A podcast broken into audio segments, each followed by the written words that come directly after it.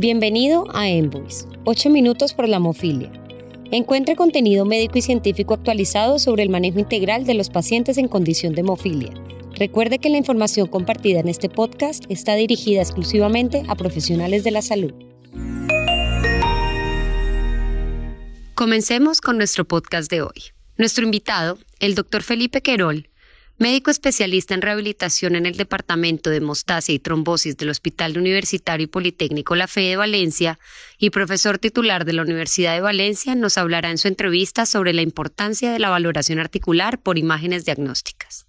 ¿Por qué es importante la valoración ecográfica en hemofilia? ¿Cómo se puede implementar? La hemofilia tiene un problema todavía en la actualidad, y es que la artropatía es inevitable, bien por edad o bien por procesos degenerativos.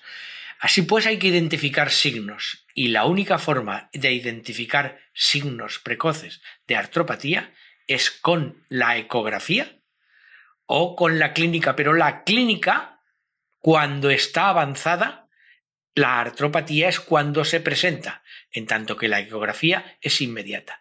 Si somos capaces de prevenir la presencia de artropatía tomando medidas eh, tanto médicas como fisioterápicas, seremos capaces de conseguir una salud articular en el paciente con hemofilia.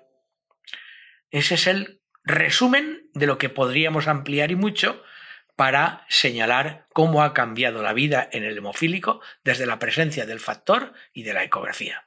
¿Cuáles son las variables que evalúa la escala GERAS? Lo primero que evalúa eh, la ecografía es la alteración de las partes blandas, lo que se conoce como sinovial. La sinovial es el tejido que recubre la articulación, la bisagra. Por tanto, en estos momentos, cuando somos capaces de identificar cambios en esas partes blandas, somos capaces, entendámonos por favor, de engrasar esa articulación para conseguir que se elimine. Lo segundo que evalúa la ecografía, la detección precoz, es el cartílago. El cartílago es el amortiguador de la articulación. Es decir, necesitamos que ese cartílago no se estropee, porque en cuanto se estropea, el espacio entre las articulaciones ya empieza a ceder y a partir de ahí ya empieza la irreversibilidad. Y lo tercero que evalúa la escala GADAS es el hueso. Cuando en el hueso ya nos encontramos alteración, es decir, cuando la bisagra no solo está oxidada, sino que ya está destruida, a partir de ese momento ya hablamos de artropatía irreversible y por tanto en estos momentos hay que cuidar la discapacidad. No podemos ya curar la problemática, tenemos que trabajar en lentecer la progresión y conseguir que en estos momentos el paciente tenga la mínima discapacidad posible. Ese es el resumen de lo que la escala GADAS interpreta. ¿Cómo podemos integrar la interpretación de la ecografía articular con la farmacocinética para la personalización de la terapia? Bien, hay dos formas de contestar a esta pregunta. Si me dirijo a profesionales que tratan hemofilia o si me dirijo a profesionales que están interesados en aprender la hemofilia. Bien, cuando hablamos de mm, farmacocinética, hablamos de que el paciente tiene que ser consciente de qué niveles tiene en sangre de factor para decidir qué actividades realiza. Clásicamente, el factor eh, protegía porque tiene una vida media determinada y conocíamos aproximadamente lo que ocurría.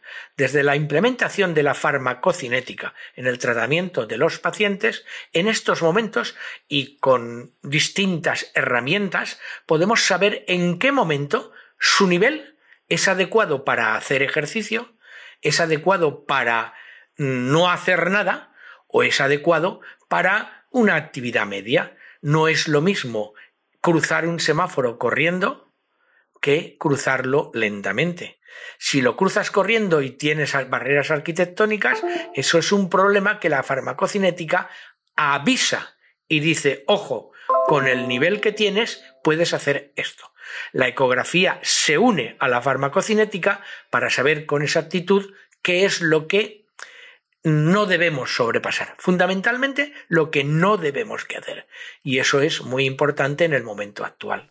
¿Cuáles son las consideraciones que el médico tratante debe tener para prescribir un plan de rehabilitación en un paciente con antropatía hemofílica?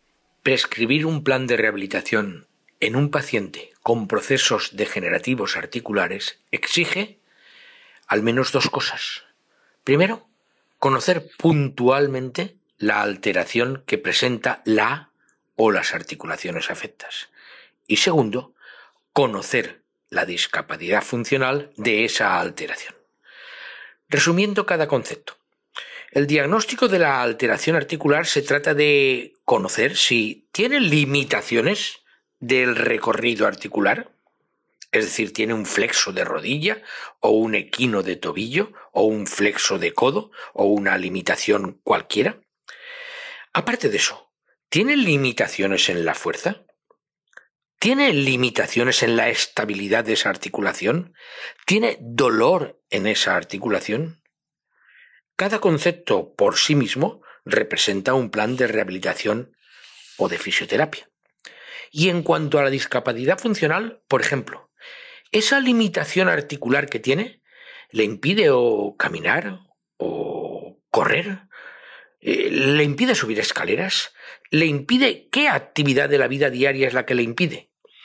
El plan de rehabilitación en este caso exige mejorar el recorrido articular. Las mismas preguntas nos las podemos hacer en relación con la fuerza. Y en este caso, si la fuerza, si la falta de fuerza le impide realizar cualquier cosa, el plan obviamente consiste en potenciar la musculatura. Y lo mismo representa el problema de la estabilidad. El plan requeriría determinadas ortesis que mantuviesen esa estabilidad de la articulación o y reeducar motoramente aquello que pueda mejorar esa desestabilidad. Y si nos referimos al dolor, pues la situación está clara. Obviamente requiere cierta analgesia, bien por medios químicos o medios farmacológicos o con fisioterapia.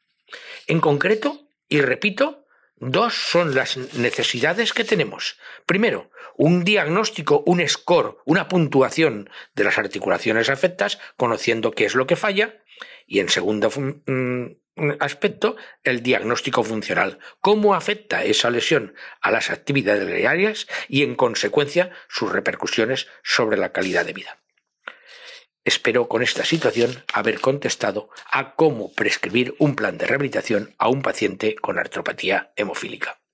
Muchas gracias por escuchar este podcast. Le esperamos en el próximo episodio de Envoys. Hasta pronto.